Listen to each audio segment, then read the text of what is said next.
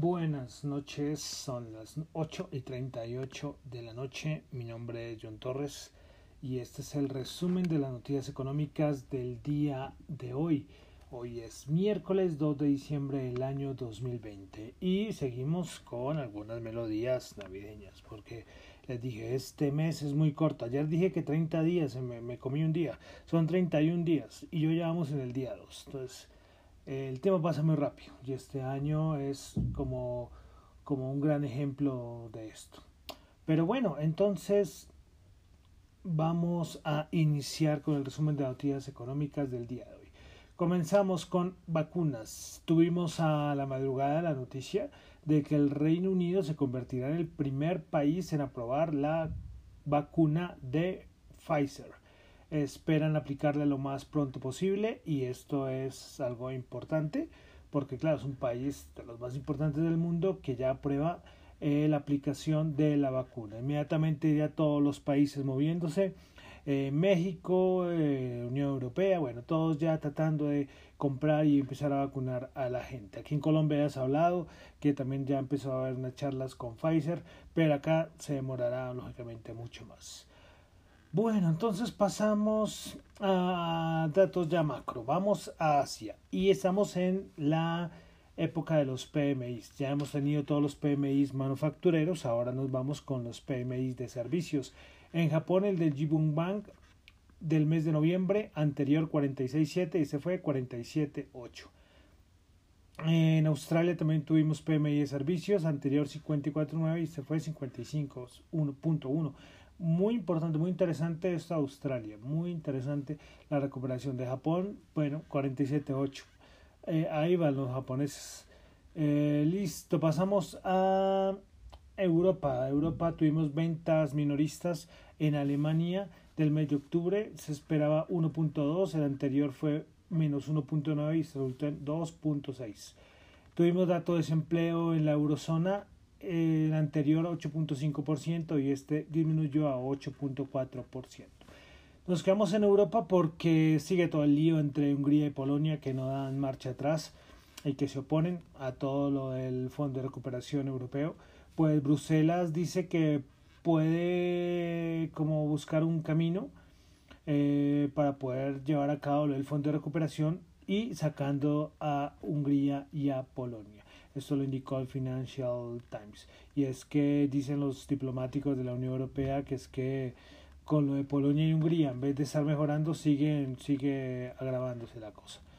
Bueno, eh, Brexit, vamos a hablar un poquito de Brexit. Hoy Michael Bernier dijo que la Unión Europea, pero dijo que lo más posible es que le va a tener que decir a todos los embajadores de la Unión Europea que hay una gran posibilidad de que no haya ningún acuerdo sobre el Brexit.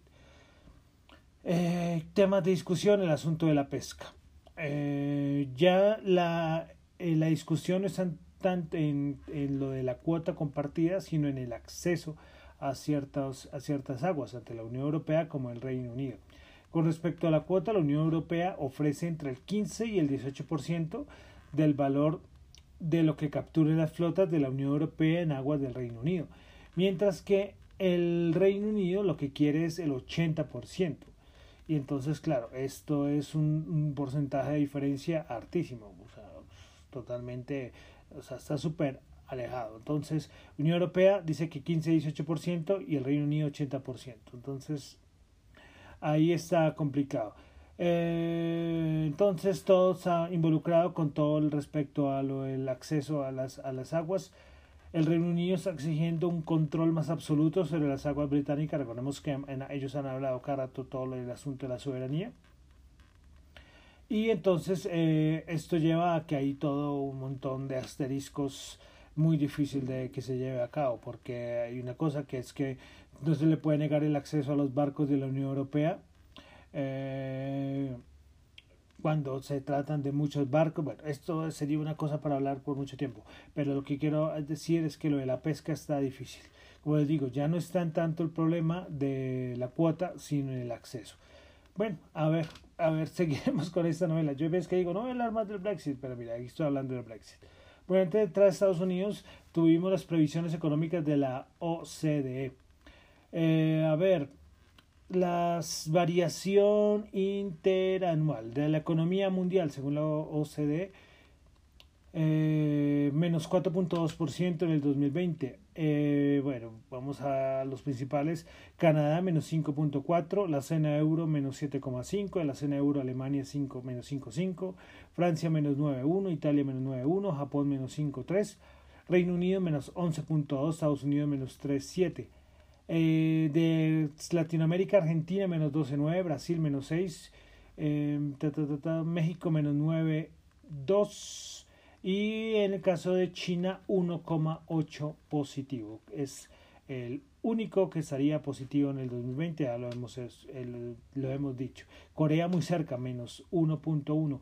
La situación más difícil, por ejemplo, países como Argentina, menos 12 y el Reino Unido, menos 11. Claro, es que el Reino Unido se le va a juntar toda recuperación económica con todo lo que acabamos de hablar del Brexit. Bueno, pasamos a Estados Unidos. Informe ADP de empleo de noviembre del mes de noviembre eh, se esperaban 410 mil, anterior 365 mil y este dato fue bajo con 307 mil. Bueno, siguió hablando Jerome Powell, eh, vamos a rescatar algunas cositas, pero ya sabemos que Powell es una persona muy prudente, dice que todo lo repite, lo repite, porque además el cargo de él es muy importante para estar como incumpliendo y empezar a un discurso. Una vez, me acuerdo, en toda la locura que ha pasado este año, me acuerdo que hubo una una declaración de Powell que sí se le vio un poco raro, hasta yo lo vi en Twitter recuerdo, pero el resto es una persona que es muy seria. Y bueno, eh, ¿qué dice Jerome Powell? Que las empresas eh, financieras deberían tener en cuenta los riesgos del cambio climático, lo vuelve a repetir la Reserva Federal. Jerome Powell también dice que a mitad del próximo año puede haber una luz al final del túnel y que la economía podría ser saludable, pero a partir de la mitad del próximo año, el 2021. Y también dice que la mantendrán tasas bajas hasta que se vea que el, todo eh, las consecuencias y el peligro de la pandemia hayan pasado. Y siguiendo con la Reserva Federal, tuvimos el libro Beige de la Fed, que el otro día yo les dije, eh, que era, que habla de todos los distritos que componen, los dos distritos dan como sus informes. Eh, bueno, resaltamos del libro Beige que la mayoría de los distritos que la mayoría de los distritos las empresas reportaron modestos aumentos en los precios, mientras que, bueno, en los precios de compras, mientras que en los precios de venta los productos finales aumentaron, pero a un precio muy modesto. También dice que el empleo en los varios distritos aumentó, pero el ritmo fue muy lento. Mm, bueno, ahí sí esto lo podemos resaltar porque cuando leo, cuando leemos todos los comentarios que hacen los presidentes de las reservas federales, se puede recalcar esto. Pero quería resaltar algo del libro Beige de la Reserva Federal, que ahí está lógicamente en la página web de la Reserva Federal. Eh, bueno, del plan de ayuda, sigue, se sigue hablando mucho. Eh, ¿En qué va la situación? Eh, los demócratas, Pelosi, Schumer, ellos quieren 1.3 trillones. Recordemos que ayer lo nombré que había una propuesta bipartidista y que esta es de 908 mil millones. Pero McConnell dice que no le gusta mucho esta idea. Para los demócratas dicen que sí, puede ser interesante lo esta oferta bipartidista, pero es que McConnell dice que, que la propuesta de más o menos de él eh, ronda los 500 mil millones. las diferencias siguen. Hoy se hablaron que se hablar por teléfono, que no, que sí, que, que iba, que bueno, nada, pero eso es como el resumen en lo que van las cosas. Seguimos estancados. Eh, bueno, otras cositas de Estados Unidos, pues eh, eso podría ser de mercados, pero lo voy a incluir de una vez. Es que eh, Trump quiere firmar un proyecto de ley antes de salir ya de la presidencia para excluir empresas chinas de las bolsas estadounidenses. Esto lo habíamos ya hablado, ya se había hablado esto meses anteriores a las elecciones. Y también respecto a China, eh, salió la noticia, también las horas, esto se fue súper temprano, que Joe Biden dice que todo lo de la fase 1 del tratado comercial, él, él no lo va a remover. Él va a estar y se va a poder analizar con todo su equipo a ver cómo van las cosas. Pero, pero bueno, eh, los demócratas sabían que tampoco iban a ser tan laxos con los chinos. Veremos a ver hasta dónde llega. Pero lo que se avanzó, entre comillas, porque esto es la fase 1, pues hay muchas cosas, ¿no? Es que increíble cuando se firmó lo de la fase 1, ¿recuerdan? Principios de año, antes de toda esta locura, eh, se firmó esto y pues ah, no sé, ya hay muchas teorías ahí que respecto al COVID y la fase, el tratado fase 1 que se firmó, bueno, un montón de teorías que hay veces que es más chisme que otra cosa, pero, pero respecto a lo que se ha llevado y que se ha ejecutado esa fase 1, ya lo dije alguna vez acá, eh, las cifras están muy lejanas a lo que se quería llegar a fin de año. No sé, me imagino que harán un resumen ahora, ya que estamos en el mes de diciembre, a ver en qué van las cosas, pero, pero, pero mm, difícil. Bueno, pasamos ya entonces a los mercados. Soy de Colombia, no voy a resaltar nada, no voy a resaltar nada. Pasamos a los mercados. Tenemos con petróleo e inventario del EIA Crudo, bueno, se esperaba una caída de menos, menos 1,98 millones de barriles y resultó fue una caída de menos 0,67. Eh, de todas maneras, eh, siguen en los diálogos a ver si se ponen de acuerdo con los recortes. Mañana tenemos una información. Recordemos que mañana ya es 3 y se dice que el 13 es la reunión de la PEP. Mañana, mañana esperemos tener información.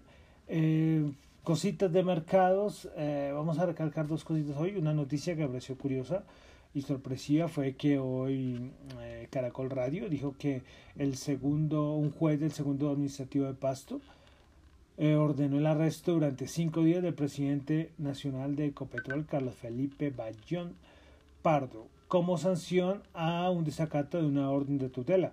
esto fue la titular, después salieron que no, que no se iba a llevar a cabo, que bueno, pero no sé ese fue el titular y traté de seguir siendo seguimiento a ver, a ver qué pasa, pero por una acción de tutela.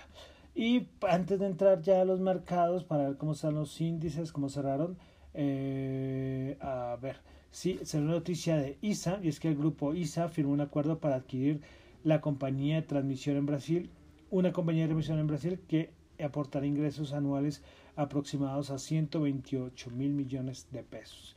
Eh, a través de su filial de Brasil, ISA CTEP, el grupo firmó un acuerdo para adquirir el 100% de las acciones de Pira, Piratininga Bandeirantes, transmisora de energía. PBTE. Entonces, eh, ISA se fue de compras y compró esta compañía. El documento está en la superintendencia eh, financiera o si no mi cuenta de Twitter. Eh, ahí está, ya, ya otros los han rotado. Si quiere leer todo el detalle de, de lo que fue la compra del grupo ISA a Piratininga Bandeirantes Transmisora de Energía. Bueno, ahora pasamos ya entonces a los mercados. Vamos a los mercados. Bueno, el Nasdaq 100 subió 0,01%, un punto, 12.456. Principales ganadoras hoy en el Nasdaq 100 tuvimos a Pinduoduo 5.5, Walgreens Boots 3.5, Liberty Global 3.3.